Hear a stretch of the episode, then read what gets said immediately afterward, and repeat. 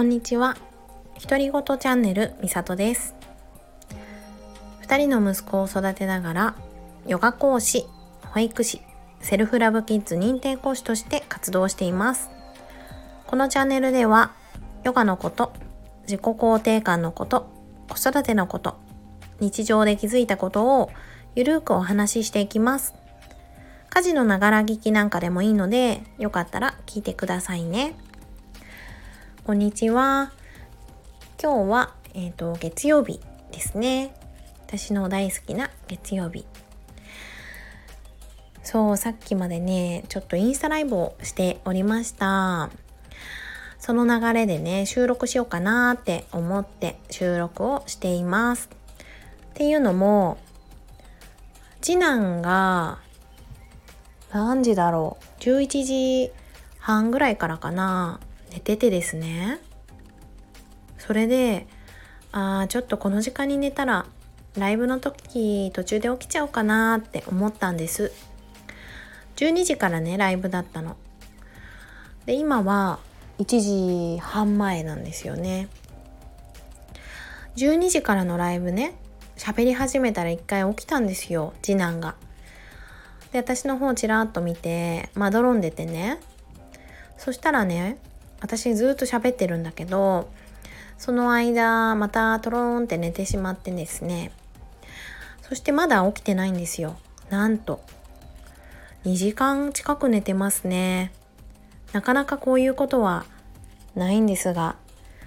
ちょっと今寝てる機会にねささっと収録しちゃおうかなって思って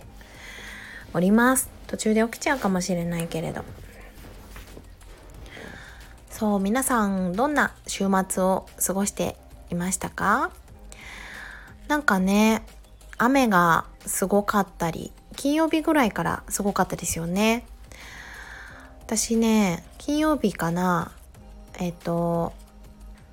長男を保育園に送っていって雨すごかったんですよ。大雨わーって降ってて。で、あの、会ったお母さんに、雨すごいですねって言ったら、あ、でもそんなにひどくないからよかったですとかって言われて、え、でも結構ひどくない？って思ってたんです。そしたら、金曜日もライブしてたんだけど、なんかライブしてる途中に、ピロンってお知らせが入って、大雨警報みたいな、なって、で、あの、園からもね、お知らせが入って、お迎え気をつけてくださいとか早めのお迎えお願いしますみたいな感じのお知らせがね入ってたんです。それを見るまでその日がとっても天気が悪いなんて知りませんでした。ねやばい。お母さんだし主婦なんだけど天気予報一切見てないんですよ。ニュースも見てないしね。だから情報が全然入ってなくてですね台風が近づいてきてるよっていうことも全く知りませんでした。やばい。だからねうんとこの間金曜日はライブが終わってそのお知らせを見てあそういう日ですか今日はと思って。確かに風がビュンビュン言ってたんですよねライブ中も。それで急いでねお迎えに行くことにしました。で早めにお迎えに行ってねお家に着いてしばらくしたらすごかったです雨が。ザーって降って。うちの家ってアパートなんですけどなんか窓がね二重になっててあんまりね音が聞こえないんですよね外の音がね。だから割と家の中にいると静かで雨がねポツポツって降ったぐらいじゃねあんまり気づかないんですよ。で雨がザーザー降っててもそんなに音気にならないから家の中でもザーって音がするのは相当な大雨なんですよね。だから金曜日ね早めにお迎えってよかったですね。本当に。普段雨の日でねお迎えに行く時も傘を差してお迎えに行くんだけれども車だからね。なんだけどちょっとねこの間は風が強すぎて傘がもうバサってコウモリ傘っていうのかな反対向きになっちゃってとてもじゃないけどちょっと危なかったからレインコートも着てで息子にもレインコート着せてねお迎えに行ったんだけどね。息子のレインコートがね久しぶりに着せたんですよ。あの私が保育士で働いてた時は自転車で通ってたから雨の日は必ずレインコートだったんだけど何歳ぐらいまでかな妊娠中運転できなかったから自転車を。何歳ぐらいだろう。3歳ぐらいまでは着てたのかな。でもね久しぶりにね着せたらツンツルテンになっておりましてね。もうねちっちゃすぎちゃって写真撮ろうかなって思ったらちょっと風がすごすぎて撮れなかったんだけど笑っちゃいました。ちっちゃいと思って。だからそれだけね本当にこの1年ぐらいだと思うんだけどねすごい大きくなったんだって思ってびっくりしました。で土日はねまあ安定のワンオペお休みだったので子供たちとの時間をねたくさんたくさん楽しんで。昨日は図書館に行ったり公園に行ったりで帰ってきてゆっくりしようかなって思ったらちょうどおみこしがね通ってなんかね去年も通ったんですよおみこし。だけどねすごい小規模っていうかなんだろうなすっごい少ない人数でやってたんだけど今年はねすごかったですね。あれが本当の本来の姿なんだって思ったんだけどものすごい数の人が練り歩いててあのみんなお酒を飲みながら担いでるのかなおじいちゃんとかだから顔真っ赤にしながら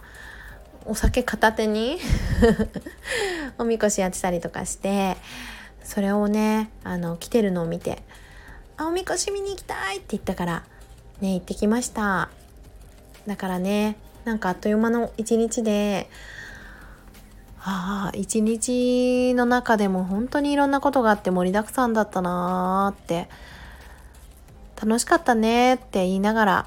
眠りました昨日。そして今日ですね月曜日。またここからね1週間が始まって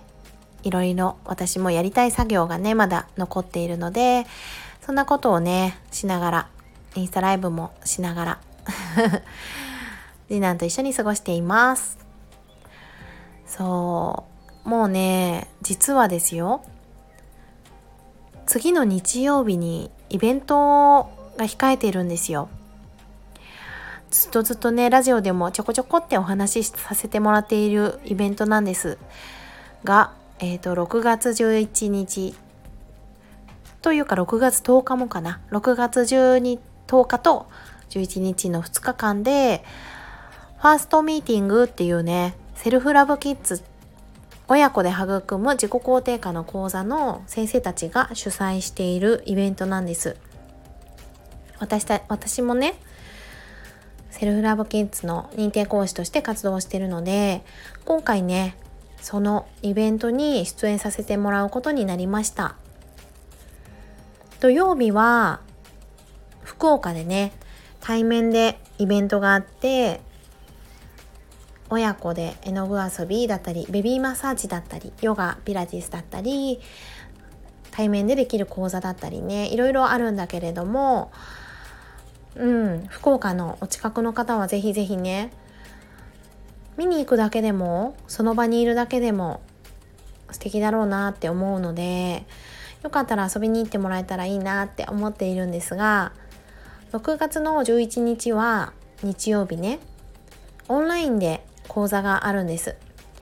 一日ねいろんな時間にいろんな先生たちがオンラインで講座をするんだけれども私もねその一つを担当させてもらいます。6月の11日の日曜日10時から11時の間にねうちの子大丈夫って悩まないための子育てのヒントという講座を開催します。でこれねなんでこの講座やろうかなって思ったのかっていうと前のラジオでも話したかなたくさん話したと思うんだけど私自身も自分の子と他の子を比べちゃってねうちの子大丈夫なのかなってすごく心配になって厳しくしつけというか注意をしたりもっともっとこうしてあげなきゃって思いが強くなってね苦しい子育てをしていた時期があったんです。あんまりねガミガミ言うお母さんになりたくなかったんだけどその時期は本当に口うるさかったしガミガミしてたしなんかね子供が寝た後に反省したりとかしてたんですよね。ああ今日もこんなに怒っちゃったって。だけどたくさんたくさん子供に対して気になることがあってここもこうしてあげなきゃここはもっとよくできるんじゃないかって向上心からかもしれないけれど子供にそういう私のエゴみたいなところを押し付けちゃっていたところがあったので子供も多分ね苦しかったと思う。毎日毎日叱られてしまったりとかしてね。そして私もやっぱりねもちろん苦しかったんですよね。うん。なんか親子ともに苦しく過ごしちゃった時期があってだけどそこから変わっていってね見えるところが変わっていったんですよ。子供に対してあここができてないなとかここもっとこうなったらいいのになって思っていたところからあここってさうちの子のいいところだねって思えたりとかあこんなところ素敵だねっていいところに気づくことができるようになっていったんですよね。そうしたら笑ってる時間も増えたしガミガミ口うるさく怒らなくてもいいことが増えたんですよ。もちろんいけないことは叱るしもうダメだよって声を荒げて怒ることだって今もあるんだけれどだけど最低限でいいのかなって必要最低限で怒ること注意すること叱ることっていうのもそれが全くない子育てなんて難しいと思うしそうしなくてもいいと思うんだけれどもだけどねずっとずっと24時間口うるさくしなくたっていいんだよねっていうこと。そういうことを伝えていきたいなって思っているのとお母さんたちの子育てなんだろうなうちの子これでいいのかなって思う時って私の子育てこれで合ってるのかな？大丈夫なのかなって自分の子育てに対してもなんとなく自信がなかったりとか不安に思ったり正解を求めちゃったりすると思うんです。なんだけど大丈夫だよってあなたの子育て大丈夫。もうたくさん愛があって子供のために一生懸命やってる。大丈夫だよって。母さんの頑張ってる。気持ち？うん。子育て一生懸命やってるお母さんに対しても寄り添っていきたくって。そんな風にね